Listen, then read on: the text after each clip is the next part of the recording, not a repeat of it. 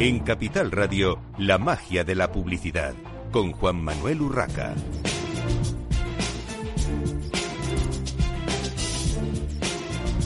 Buenos días, bienvenidos un viernes más a la magia de la publicidad en Capital Radio. Hoy vamos a hablar, además de marketing y publicidad, como siempre, sobre todo de comunicación, de comunicación en el más amplio sentido, de comunicación comercial, de la comunicación de las empresas. Y para eso tenemos con nosotros a Ludi García, presidenta de ADCEC. Bienvenida, Ludi. Muchas gracias. Tenemos a Óscar López, director de investigación y estudios de Scopen. Bienvenido, Óscar. Hola, buenos días. Tenemos a Héctor Abanades, Research Manager de Scopen. Bienvenido, Héctor. Muchas gracias, buenos días. Y a Luis Dorado, director y socio de asesores de Relaciones Públicas y Comunicación y, viejo amigo, al igual que Ludi. bueno, pensé que me ibas a olvidar. ¿eh? Nosotros no somos tan viejos entonces. Bueno. Pero igual de amigos. Vamos a hablar del el PR Scope, del aniversario de ADCEC y en general de la situación del sector. Y por ahí quiero empezar para que eh, situemos el tema y brevemente me comentéis cómo está el sector de las agencias de comunicación y relaciones públicas en estos momentos. Eh, Ludi. Pues eh, mira, comentaba hace un ratito con, con Luis que, estamos en un momento eh, bueno. La verdad es que desde un punto de vista eh, de mercado, estamos en, en, un momento muy interesante porque estamos viendo además que la pandemia nos ha convertido en un servicio, un servicio de consultoría clave, ¿no? Eh, donde bueno pues cada vez más eh, los valores, propósito, reputación son cosas muy importantes dentro de, las organizaciones, más allá de la información eh, comercial ¿no? de servicios de productos, el, dar a conocer todo lo que hay detrás de las compañías ¿no? es algo fundamental. Estamos cuidando de muchas empresas, estamos cuidando de sus directivos y estamos poniendo en contacto a organizaciones y empresas como medios de comunicación, ciudadanos, consumidores y cualquier otro este stakeholder.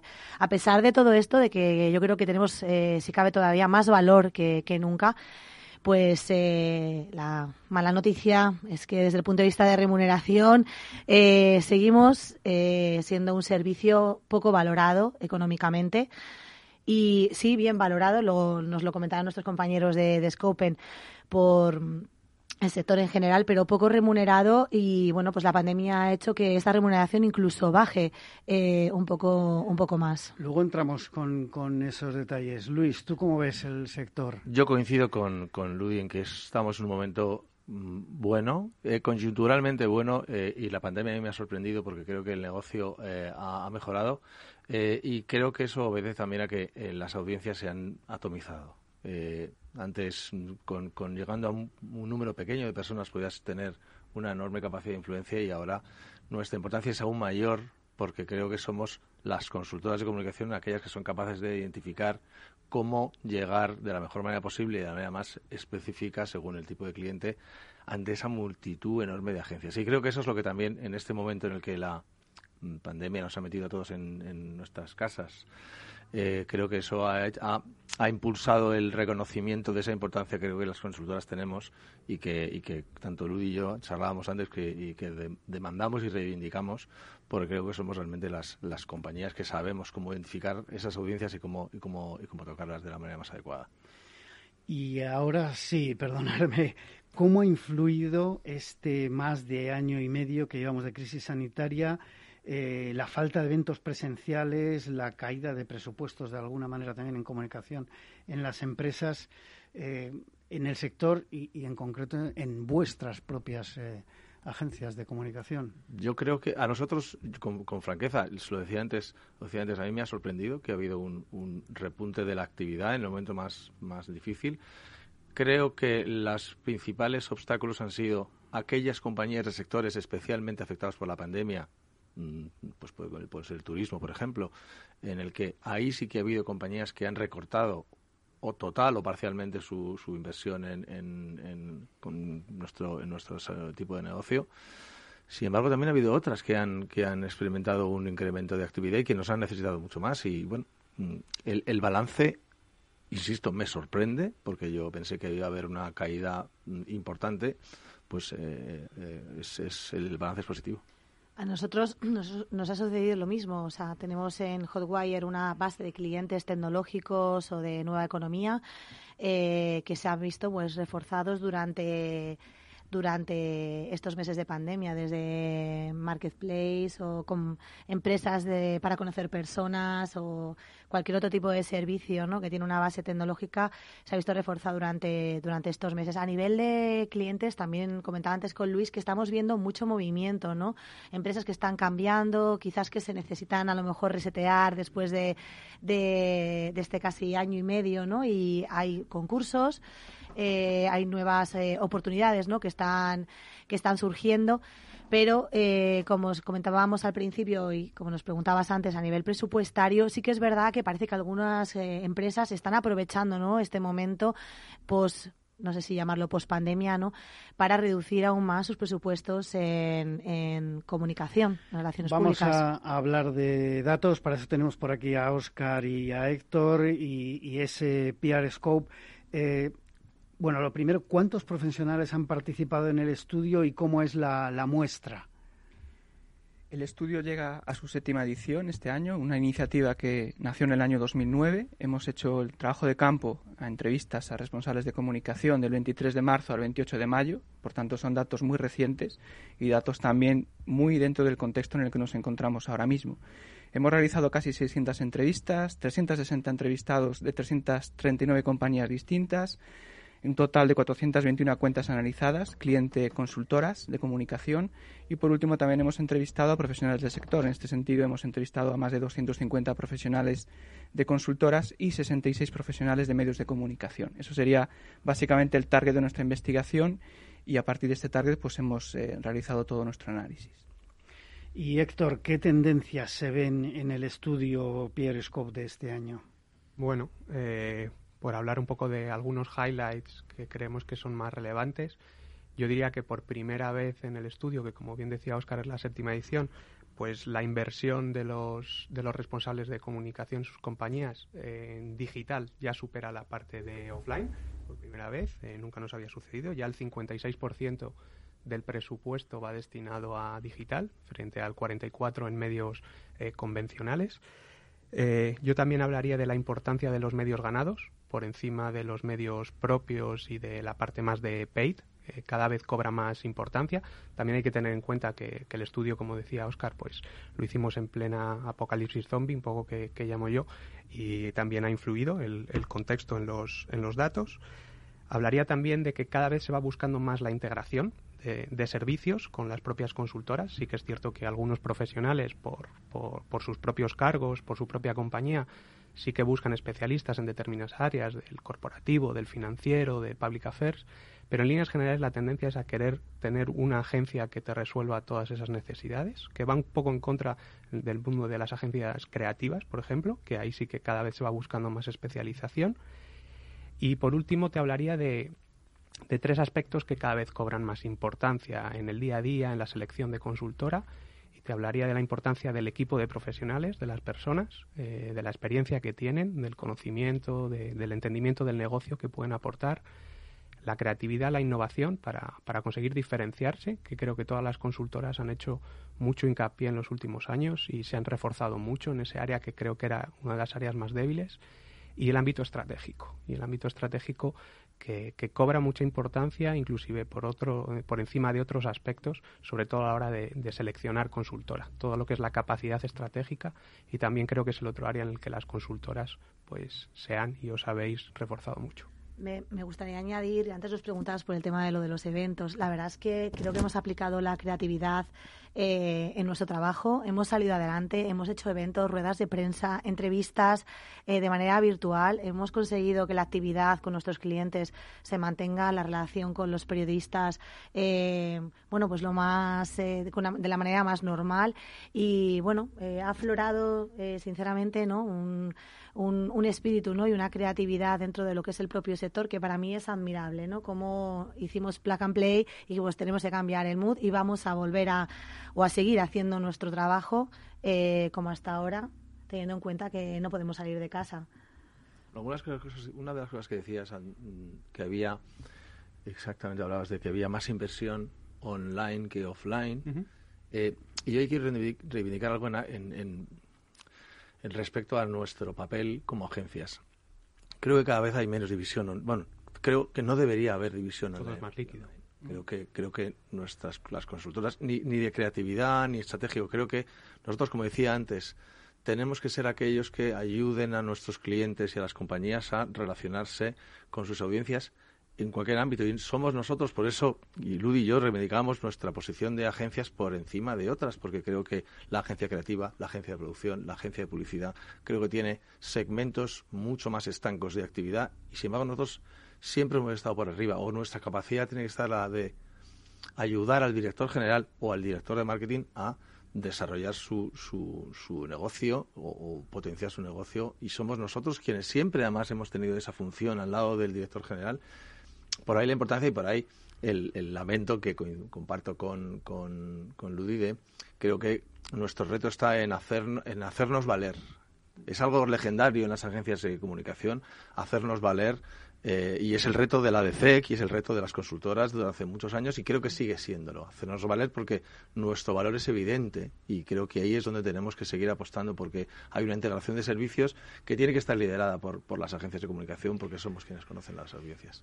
Bueno, antes de seguir con el tema del estudio y ya que eh, tanto Ludi como Luis, los dos habéis sacado el tema de la remuneración, ¿cómo es la remuneración de las agencias de comunicación en estos momentos y cómo creéis que debería ser? Eh, hay, un, hay un lamento general en, en las agencias eh, y es que mm, se valora poco la parte de remuneración, es decir, eh, las empresas están dispuestas en general a pagar poco, sí se valora vuestro trabajo, pero, pero a bajo precio. no sé si, si coincidís y, cómo creéis que, que, tendría que ser la remuneración de, de, las agencias de comunicación. En el informe de Scopen está claro que nuestros clientes eh, entienden y valoran eh, en gran medida ¿no? el trabajo que, que hacemos. Eh, y, es triste, ¿no? Estar siempre con, con, este lamento que a mí a veces eh, hasta me da apuro, ¿no? Porque parecemos eh, unos pedigüeños, ¿no?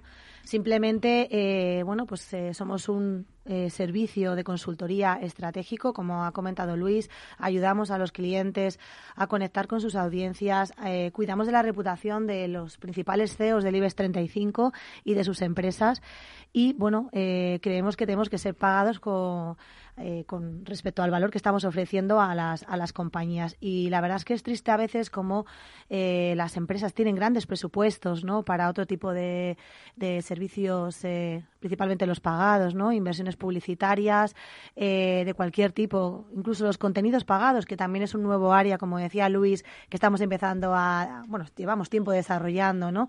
el branded content, etcétera, y sin embargo, el valor de la consultoría estratégica, las horas de las personas cualificadas que hacen ese trabajo, no se entiende que deba remunerarse al mismo nivel.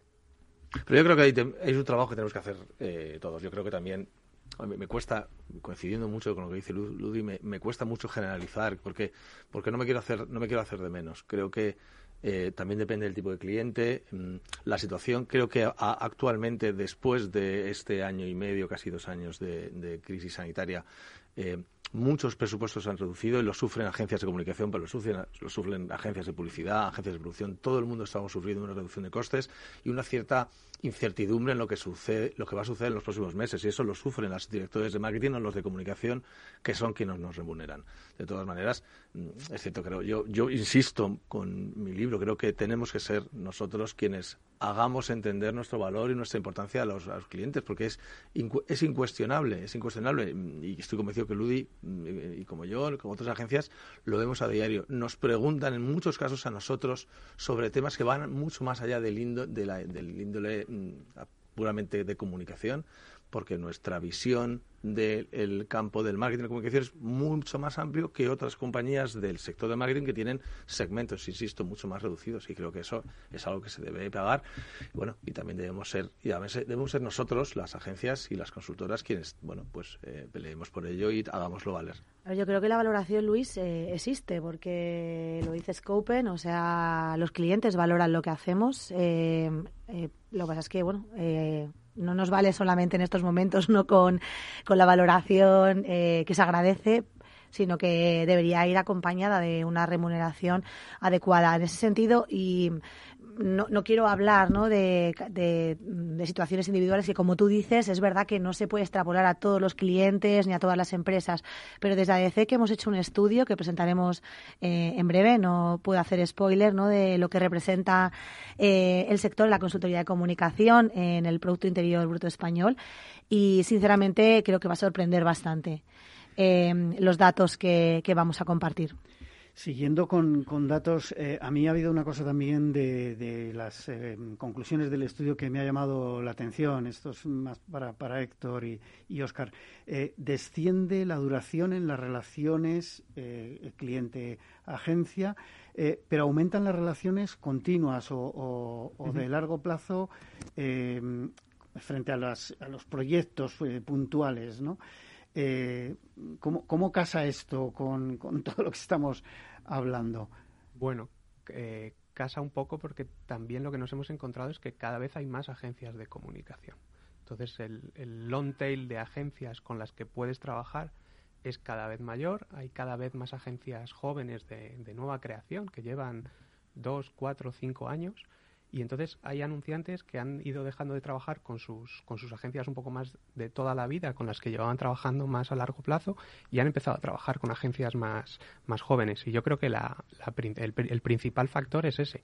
Nuevas agencias con las que no se puede llegar más de cuatro años trabajando porque no habían nacido hace cuatro años y entonces que, que cada vez tienen más clientes. Entonces de ahí viene el descenso de la, de la duración media. Pero sí que es cierto que se sigue trabajando de forma continua, eh, la remuneración sigue siendo un fee, no, no se trabaja casi, eh, solo uno de cada diez eh, anunciantes, de cada diez compañías trabajan de forma por proyectos, o en líneas generales es de forma continuada y con, y con fee mensual.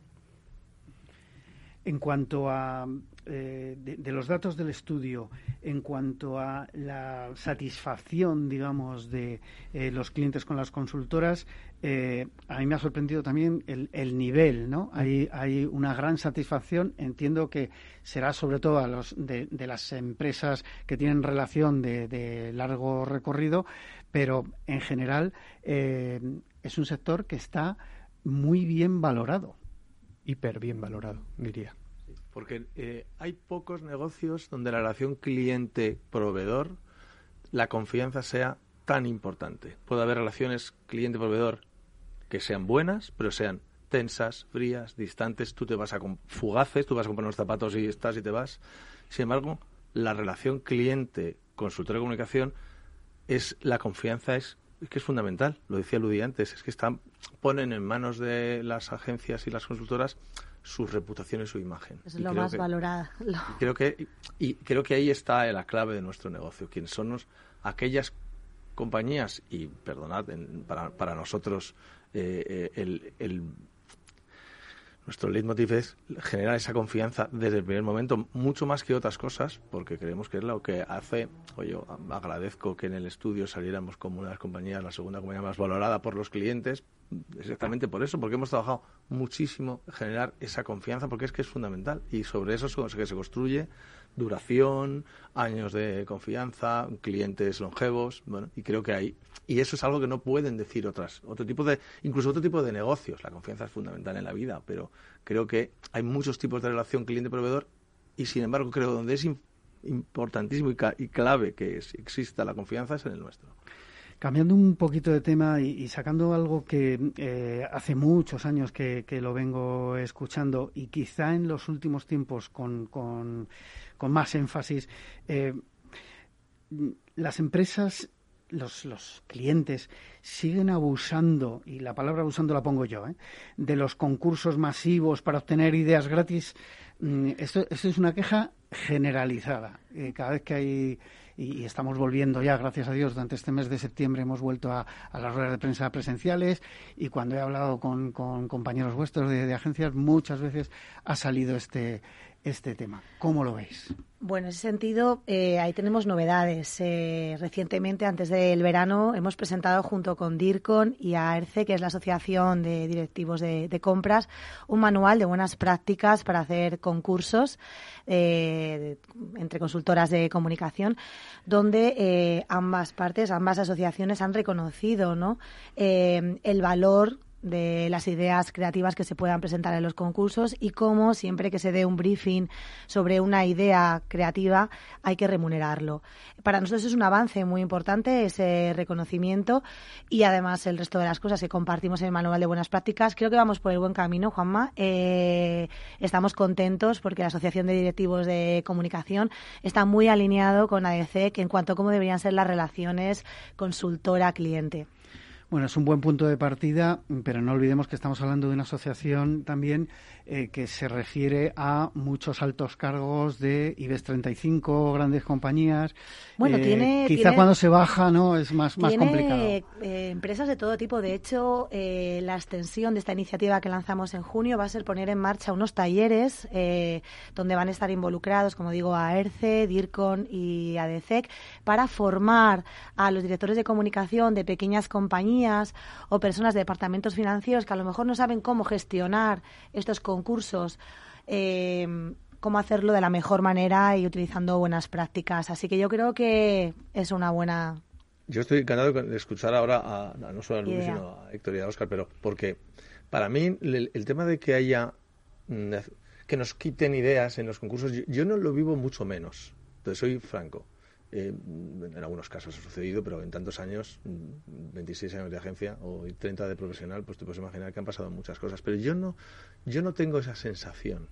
Eh, sin embargo, sí que en los concursos donde sí tengo una sensación mm, mala es cuando entra el departamento de compras y se convierte un, un concurso en, en el que eh, con los criterios de comprar tornillos o bombillas o otra cosa, valoran la, comunicación. Y cuando el director de compras entra a tomar decisiones en el ámbito de la, elegir una consultora de comunicación casi al mismo nivel que el DIRCOM, es cuando yo ahí sí que he visto situaciones absolutamente chocantes. Y no sé si el estudio, porque sé que el estudio habla algo de eso, lo menciona. Y para mí sí que eso es un problema mucho más importante. Pero están, en ello, ¿eh? O sea, Arce es consciente de la necesidad de especialización de directores de compras especializados en comprar servicios como los nuestros, porque es, es verdad que no es lo mismo comprar un boli que comprar un servicio de consultoría y yo creo que vamos por el buen camino y tengo esperanza de que esto cambie. Nosotros creemos que eso llegará. De hecho, uno de los datos del, del estudio es precisamente la mayor involucración del Departamento de Compras en los procesos de selección. Tenemos que hacer una brevísima pausa para la publicidad y continuamos.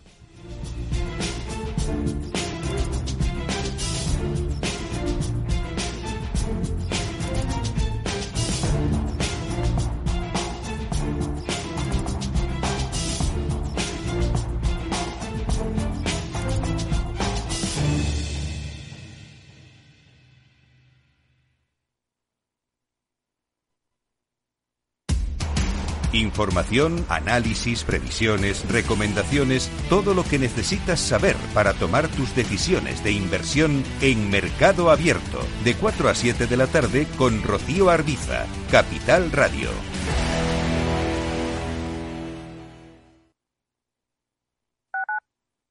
Escuchas Capital Radio, Madrid 105.7, la radio de los líderes. Capital Radio existe para ayudar a las personas a formarse y conocer la verdad de la economía. Los valores que Capital Radio defiende son la verdad, la libertad y la responsabilidad. Capital Radio es una empresa independiente que no se identifica con ideologías políticas. Capital Radio está aquí para ayudar a las empresas a comunicar cómo crean valor. Capital Radio apuesta por empresas sostenibles, transparentes y comprometidas con la sociedad. ¿Y tú? ¿También quieres trabajar por un mundo mejor? Aquí tienes tu sintonía. Capital Radio, con la gente que aporta y no se aparta.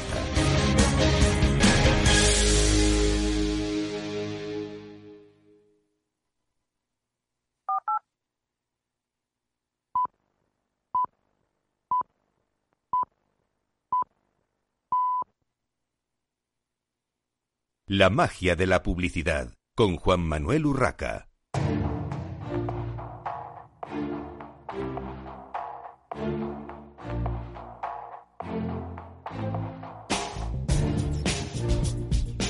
Continuamos en esta mañana de viernes en la magia de la publicidad en Capital Radio. Eh, seguimos hablando eh, ya brevemente los, próximos minutos del el PR Scope, el, estudio sobre el sector. Eh, yo quería preguntaros, Héctor, cuáles son los retos del sector a medio y largo plazo y en base a los datos que se desprendan del, del estudio. Brevemente, por favor. Pues mira, brevemente te diría que los, los directores de comunicación sobre todo necesitan eh, conseguir tener más relevancia, diferenciarse de la competencia, eh, seguir apostando por la creatividad, por lo digital y demandan más y yo creo que el reto también de las de las consultoras es seguir haciéndose fuertes en el ámbito de, la data, de la tecnología y ayudar a sus clientes en este nuevo proceso y en esta aceleración de la digitalización interna que necesitan tener.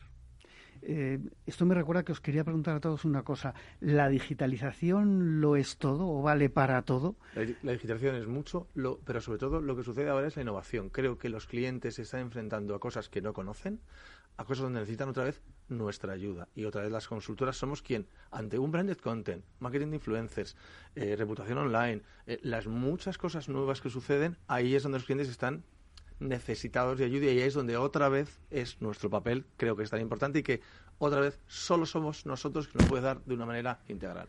A ver, la digitalización ha llegado a nuestro sector igual que a otros muchos. ¿Cuál es el problema?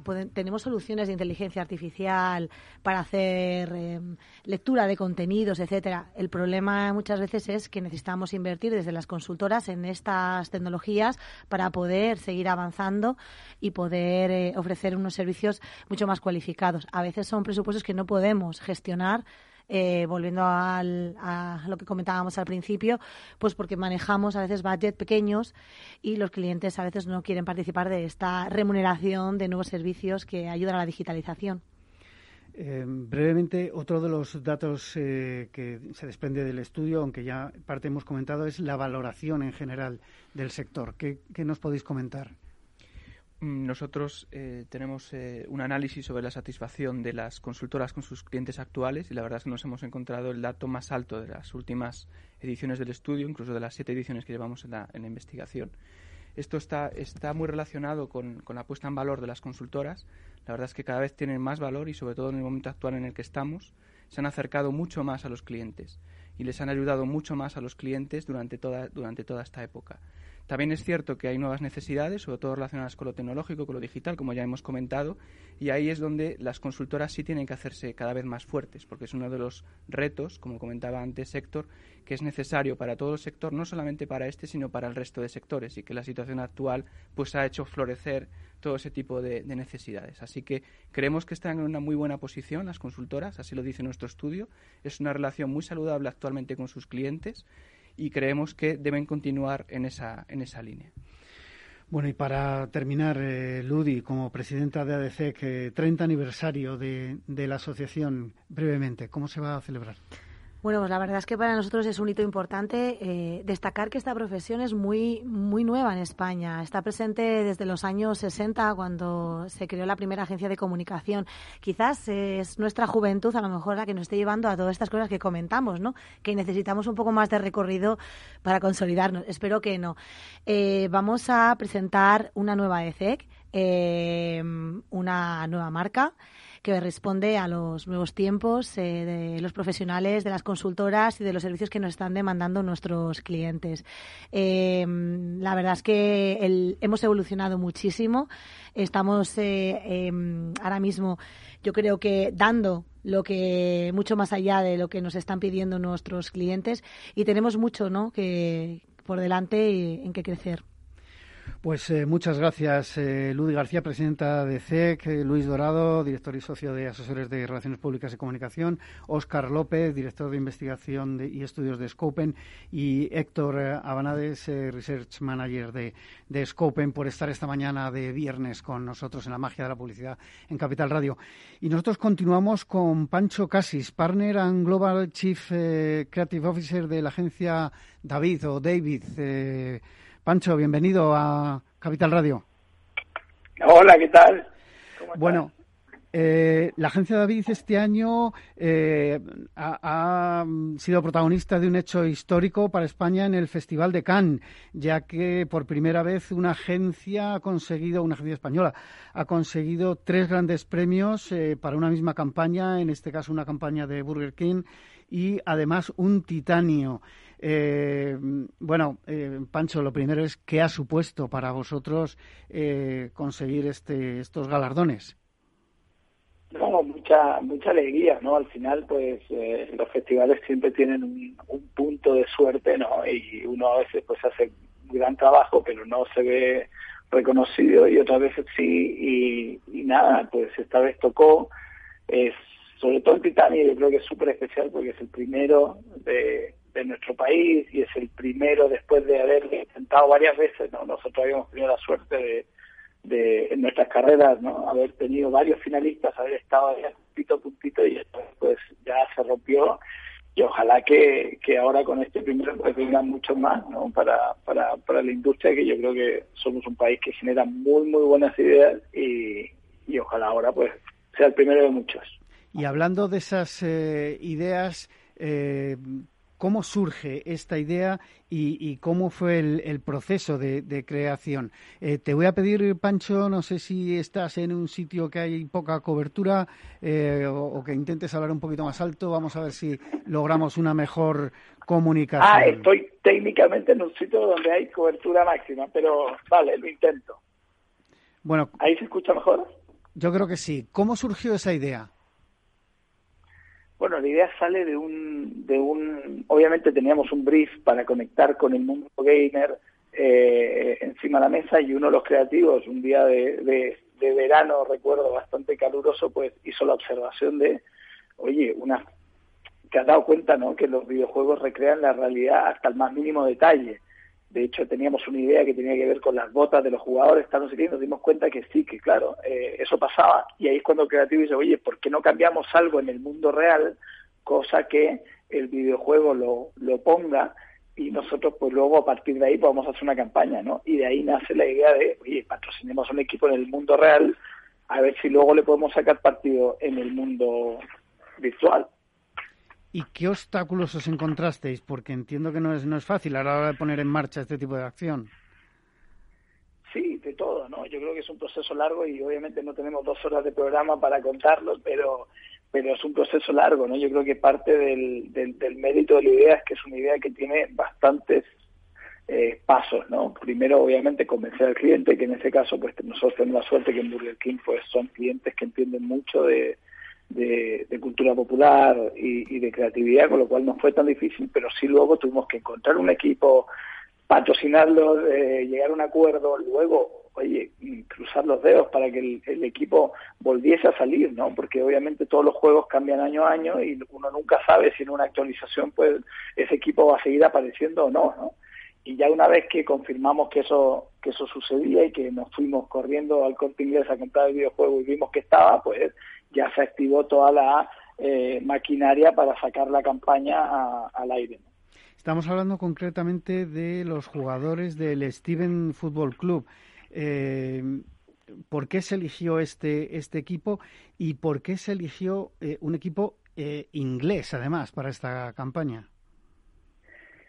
Se eligió un equipo, podría ser un equipo, la verdad, de cualquier lugar, ¿no? porque es una campaña global con lo cual eh, pues nos valía cualquiera y nosotros lo que hicimos fue irnos al equipo más pequeño que estuviese eh, disponible en el videojuego, ¿no?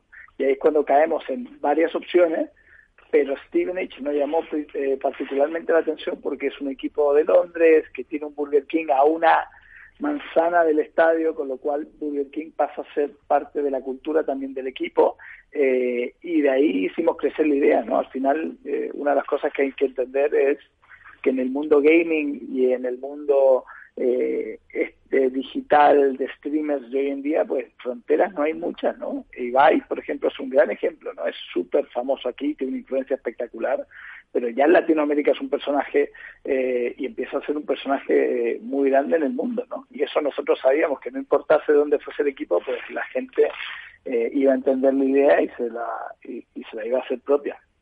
¿Y cómo fue la reacción del cliente al escuchar la idea? Porque, claro, una cosa es eh, hacer una campaña, digamos, de, patrocinio, de presencia en el mundo deportivo al, uso tradicional y otra cosa es eh, mezclar esto que, que, has contado, ¿no? Mezclar mundo real y el mundo virtual de los, de los eSports. No, al cliente le encantó. Este es un cliente de Burger King, pues en todo el mundo. Nosotros trabajamos con ellos en varios mercados, los más importantes, Estados Unidos, Brasil, España, eh, etcétera. Ellos entienden mucho de creatividad y de hecho nosotros recibimos muchas ofertas de eh, patrocinios por ser Burger King, ¿no? de equipos de fútbol, de, de grandes de equipos de la NBA, etcétera, y siempre las rechazamos por un tema de querer que ese patrocinio tenga un significado más allá de simplemente poner un dinero para, para que un logo aparezca por ahí, ¿no? Entonces, cuando ellos vieron la idea y entendieron, claro, el potencial que tenía, sobre todo en el mundo gamer, que era lo que nosotros queríamos conectar más, eh, pues les encantó, ¿no? O sea, no hubo, ahí justo es una de las cosas que eh, con Burger King es una suerte y no tenemos tantas trabas. Bueno, y a nivel, em, digamos, tecnológico, mm, para, para llevar a cabo eh, la campaña, el, patrocinio y la activación de, de, la campaña, porque muchas veces eh, hablamos en este programa de patrocinios y eh, siempre eh, me queda en la mente la idea de que una cosa es la inversión en el patrocinio en sí y otra cosa es la activación de ese patrocinio, las actividades que hay que hacer alrededor que probablemente cuestan el, el, doble que el propio patrocinio. ¿Cómo, ¿Cómo ha sido en este caso? No, en este caso la verdad es que el patrocinio de nuevo, por ser un equipo de cuarta división inglesa, pues el patrocinio en sí, el coste no fue mucho, ¿no? Yo creo que lo que tiene esto de meritorio es la idea detrás. Nosotros lo hablamos también con otros clientes, ¿eh? que no son Burger King, que muchas veces te preguntan, oye, ¿y esta oportunidad de patrocinio tal? Yo creo que la gente no es tonta, ¿no? O sea, la gente sabe que X jugador de fútbol no se afeita con esa marca de, de, ¿no? de afeitadoras saben que tal jugador de tenis no conduce ese coche. Si tuviese que elegir, no conduce, ¿no? Entonces nosotros somos un poquito escépticos, ¿no? De los patrocinios. Muchas veces el patrocinio, el que realmente funciona es el que tiene una idea detrás y el que realmente conecta con la realidad de la gente, ¿no?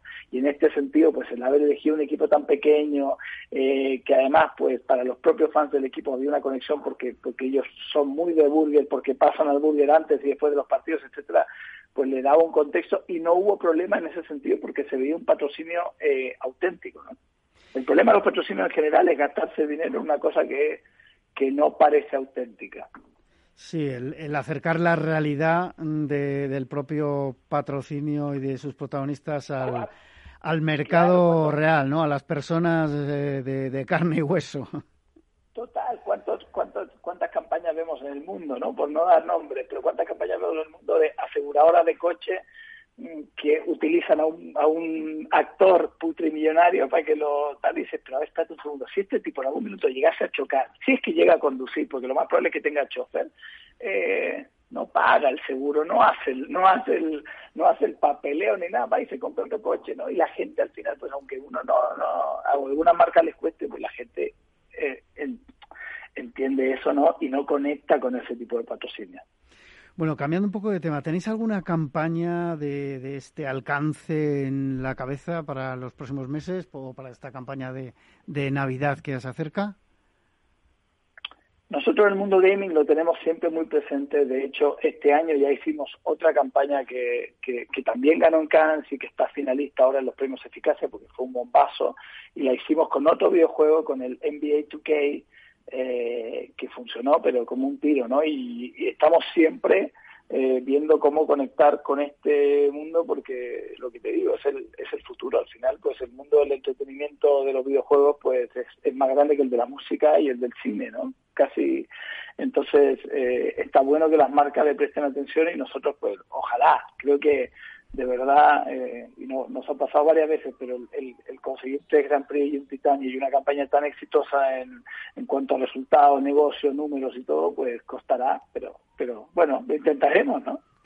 Eso te iba a preguntar, eh, Pancho. Mm, previsiones de, de, futuro. Entiendo que tenéis eh, eh, algún plan para seguir en, en esta línea exitosa eh, para hacer de David Madrid una agencia más grande, si cabe?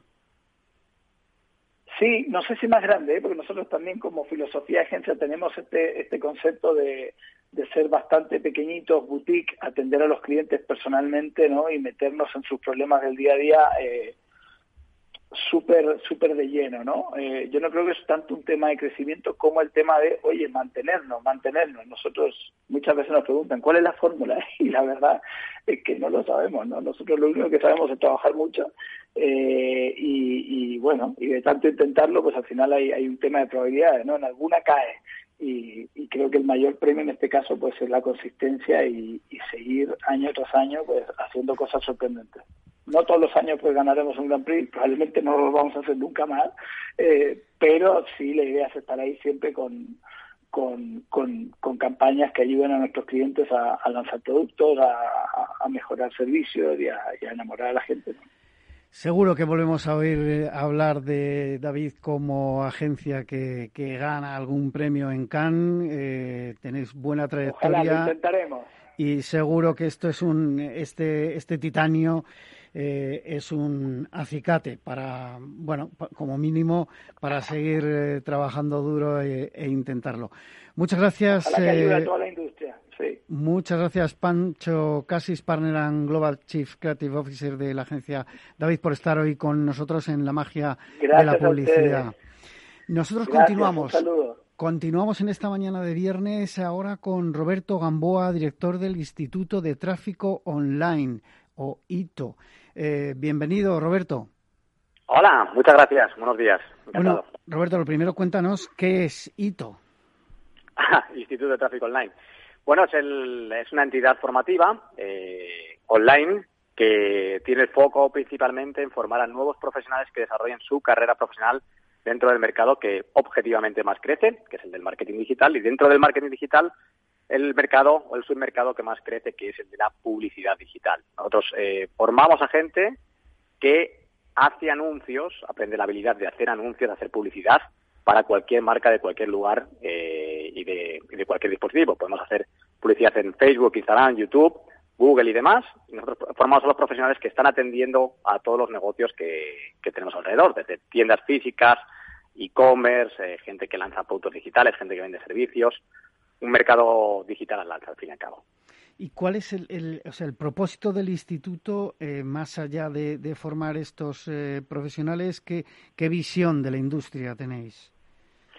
Nosotros tenemos una visión muy particular de la, de la industria de la formación que tiene que ver con, con los resultados. Digamos que no estamos muy de acuerdo con la formación tradicional, en la que, como bien sabemos, estás estudiando meses o años, de tres a cinco años, y estudias, estudias, estudias mucha teoría, teoría, teoría, y el día de final de la formación pues sales allá afuera y te encuentras con un mercado laboral que a veces no tiene nada que ver con lo que has estudiado, te encuentras sin experiencia y te encuentras muchas veces sin capacidad de, negociación porque eres simplemente una persona que sale de nuevas, no tiene experiencia y tienes que sujetarte o tienes que aceptar casi cualquier propuesta que hay fuera. ¿no? Entonces, tenemos un modelo formativo que es eh, que yo creo que debe funcionar y el, creo que, y el que mm, en nuestros números está funcionando ahora podemos comentar un poco los números eh, de manera clara. Y es estudiar teoría, sí, pero aplicada sobre el mundo real de manera inmediata. Es decir, si yo te enseño a ti a cómo hacer un anuncio en Facebook, lo aplicarás de manera inmediata en un negocio real, en un proyecto real dentro de nuestra formación. Y nosotros validaremos que lo que tú has hecho está bien hecho o no. Corregiremos esa parte y volverás otra vez al círculo, al principio del círculo. Aprender un poco más de teoría, aplicarla y corregirla. De esta manera, cuando la gente se forma con nosotros después de cinco meses, pues tiene experiencia real y puede salir allá afuera y decirle a los proyectos, a los negocios, a cualquier gimnasio de barrio, eh, peluquería, a cualquier, a cualquier negocio, decirle, yo hago esto, esto funciona, tengo una formación en la que ya lo he hecho, ya lo he hecho dentro. Y actualmente la gente que se forma con nosotros, las últimas tres ediciones de nuestra formación, del máster de experto en tráfico online, pues tiene un éxito del 72%. esto es muy importante porque dentro de nuestra filosofía también está esto. Está, ostras, si vamos a formar a gente, tendremos que medir el éxito de la gente y hacerlo público, porque si no lo mides es que o no te importa o, o no quieres compartirlo. Pues nosotros lo, medimos y, lo compartimos públicamente.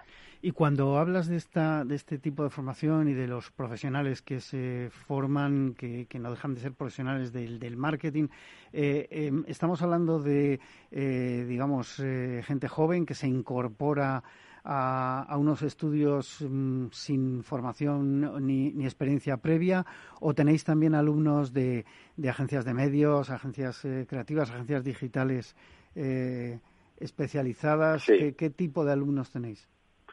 Pues hemos tenido históricamente, llevamos siete ediciones y hemos formado a más de 3.500 personas y hay personas no solo de muchos lugares del mundo, sino de perfiles diversos eh, absolutamente. ¿Por qué? Porque la mayoría de la gente que viene buscando una profesión digital, una profesión online que puedes desarrollar desde tu casa o desde cualquier lugar del mundo, viene derivado de una insatisfacción en su momento actual de manera profesional. Es decir, vienen buscando cómo ser más libres, tener más dinero, más propósito, tener una profesión diferente. Y esos son personas que la anterior edición tuvimos un alumno que tenía 16 años hasta una persona que tenía 67 años. Personas que tienen más conocimiento o menos conocimiento, que vienen ya del mundo del marketing, gente que no ha tocado prácticamente un ordenador. Los perfiles son muy diversos porque digamos que aprender esta nueva profesión digital, que para mí es el, creo que es la gran oportunidad del momento, debido al crecimiento de las redes sociales, es solo un vehículo. Realmente normalmente las profesiones y a lo que nos dedicamos es solo un vehículo para ir a un destino, que es pues eso, tener más tiempo, tener más dinero, tener un propósito, tener algo más. Y este es, el, al final atrae a perfiles diferentes, de, de diferentes eh, localizaciones, como te digo, a culturas y, y, propósitos. Roberto, me interesa mucho eh, eh, cuál es el balance de eh, parte, digamos, de, de conocimientos o formación eh, técnica o tecnológica eh, en este caso, porque estamos hablando de algo digital. Tú mismo has dicho, eh, hay que tener un ordenador delante. Uh -huh. y, y, qué mm, componente, qué peso tiene el componente creativo y estratégico? Porque al final claro. recuerdo los primeros tiempos de, del marketing digital en que parecía que todo estaba en manos de programadores, pero los programadores, con todos los respetos, en general no tenían ni idea de marketing, ni de publicidad, uh -huh. ni de comunicación comercial. Y al final claro. eh, creaban programas muy potentes, probablemente, o potentes para su época, eh, pero, pero luego eh, transformar esas eh, herramientas en útiles para crear una campaña de marketing es otra cosa. Claro, el nivel, el, el asunto estratégico, las habilidades estratégicas y de creatividad en el marketing siempre son importantes. Siempre son importantes, pero no por ello son imprescindibles. Lo que quiero decir es que hay que aprender las bases del marketing y me parece que aprender marketing es muy bueno para todas las personas, no solo si te vas a dedicar a ello o no, porque el marketing va de relacionarse con, con con la gente que tenemos alrededor, va de cómo te comunicas con la otra persona. La publicidad va de eso, cómo nos comunicamos con el que está ahí afuera, cómo nos relacionamos, cómo le atraemos, cómo le influenciamos. Y eso es positivo en cualquier ámbito, en cualquier ámbito. Y voy a decir algo que la gente uh, va a asociar de manera rápida, y es hasta para ligar es marketing. Hasta para tener una, una entrevista de trabajo, eso es marketing. Entonces hay que tener un poco las bases del marketing, que son simples, son muy simples, muy simples de explicar, y a raíz de ahí, digamos que tu visión sobre cómo uh, desarrollar tu profesión cambia, porque empiezas a pensar de manera mucho más estratégica. La creatividad, pues siempre publicidad es, es bueno, es positivo, pero estamos hablando de la publicidad más accesible, barata y medible del mundo. Es decir, cualquiera puede entrar en Facebook y hacer un anuncio en día. Eso lo que te hace es que hay ya muchos formatos de publicidad preestablecidos. Y lo que nosotros hacemos, lo que nosotros nos enseñamos son fórmulas que cualquiera puede replicar. Es decir, si yo quiero hacer un anuncio ahora y quiero hablar contigo, yo te hablaré primero de tu problema. ¿Sientes que en la radio eh, pasas demasiadas horas, ¿verdad? Ese es tu problema. Después agitaré un poco el problema. Es molesto pasar todo el día en la radio y no tener un contacto, tal, tal, tal, tal, tal. Y después te daré una solución. Si quieres cambiar esto, explica aquí, no sé qué, no sé cuántos. Entonces, es una fórmula, esta es una fórmula como hay muchas, muchas fórmulas, las cuales la creatividad es importante, sí, pero hay medios para desarrollar la creatividad y esto se enseña y esto se aprende. Entiendo que la base de marketing entonces es importante en vuestros cursos, pero eh, como decías, también eh, em, la parte tecnológica para, para conocer, pues, por ejemplo, esas plataformas digitales eh, de, redes sociales en las que la mayoría de las grandes y pequeñas compañías están invirtiendo una buena parte de su presupuesto de, de publicidad. Y ahí eh, me gustaría preguntarte si estos eh, profesionales que habéis formado, eh, un poco al hilo de, lo que te preguntaba antes, se han convertido en profesionales independientes que tienen pues sus pequeños clientes o en su gran mayoría van a engrosar las filas de las grandes agencias. En la mayoría de las ocasiones son profesionales independientes y de hecho varios de ellos muchos de ellos montan agencias de tráfico pues, se asocian entre ellos, eh, buscan colaboraciones y crean, terminan creando agencias de tráfico. Justo ayer estuvimos en, un directo en YouTube eh, con varias de ellos, que, los que los límites de la facturación eh, son literalmente infinitos. ¿Por qué? Porque hay literalmente infinitos clientes que necesitan hacer publicidad en redes sociales. La prueba está en que mm, si salimos a la calle y miramos a nuestro alrededor todos los negocios que vemos y no vemos, mm, hay miles y miles de negocios pero ¿cuánta gente conocemos que se dedica a hacer publicidad online? O como nosotros llamamos nuestro término registrado que es ser un trafficker. Pues hay muchos más negocios que personas haciéndolo. Y esto lleva, esto lleva a que la gente sea profesional independiente. ¿Por qué? Porque cada uno de, de, los, de las personas que formamos puede trabajar para varios clientes de manera desatendida. Quiere decir que dejan de intercambiar horas por dinero. Nosotros es una cosa que, que tratamos de trasladar esto porque es una cosa que yo mismo viví y es el cambio de chip que supone cuando dejas de, tener un intercambio en un trabajo fijo de horas por dinero. Si tú trabajas ocho horas y este es tu salario, este es tu precio por hora. Pero si tú trabajas para N negocios en los que vas a comisión por lo que ellos venden, ya rompes ese intercambio. Todo, cambia. Roberto, se nos acaba el tiempo. Muchísimas ah, gracias, eh, Roberto Gamboa, director del Instituto de Tráfico Online, por estar hoy con nosotros en la magia de la publicidad en Capital Radio. Eh, como decía, eh, se nos acaba el tiempo. Les espero el próximo viernes y espero que pasen una buena semana. Hasta el próximo viernes en La Magia de la Publicidad. En Capital Radio les habla Juan Manuel Urraca.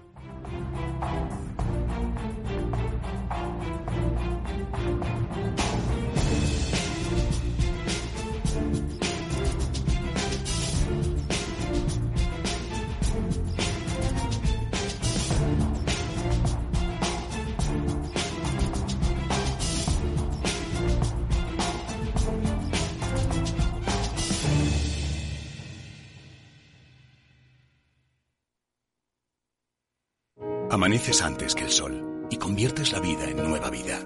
Y alimentas el futuro de los tuyos. Te proteges de enfermedades. No te rindes ante las adversidades. Y cada día empiezas de nuevo. Eres de una naturaleza especial. Por eso hay un seguro especial para ti. Agroseguro. Más que un seguro.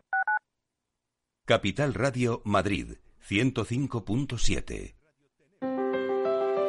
si te gusta la cocina gallega de siempre, en el Mesón Gallego 1 y el Mesón Gallego 2 encontrarás los mejores pescados y mariscos de las costas junto a recetas de la Galicia interior, además de las carnes de Sanabria y los mejores embutidos de Zamora y nuestra terraza. Te esperamos en la calle Muller 35, teléfono 91 579 3623 y en la Plaza de la Remonta 13, teléfono 91 579 0769. Una recomendación del programa gastronómico Mesa y Descanso. Gráficas Naciones. Más de 50 años de experiencia en el sector de las artes gráficas. Apostamos por la última tecnología tanto en impresión offset como en digital y gran formato. Realizamos todo tipo de impresión. Tarjetas de visita, folletos, libros, vinilos, decoración y montaje de stands. Más información en el 91 629 2145 o en gráficasnaciones.es. Disfruta de la mejor cocina gallega en Montes de Galicia. Todo un clásico moderno en el barrio de Salamanca. Disfruta de la variada dieta atlántica, de las mejores carnes y pescados tratados con respeto y transparencia y regados con una de las mejores bodegas de la zona. En grupo, en familia o en pareja, Montes de Galicia te ofrece el espacio perfecto en cada ocasión. Todos los lunes de 11 a 12 de la mañana en Capital Radio tienes una cita con Rock and Talent. Un programa diferente que combina el talento con las canciones de rock más inspiradoras. De la mano de Paloma Orozco conocerás gente emprendedora, las startups más novedosas y las ideas más originales del mundo de la gestión. Rock and Talent. Los lunes nunca fueron tan sorprendentes.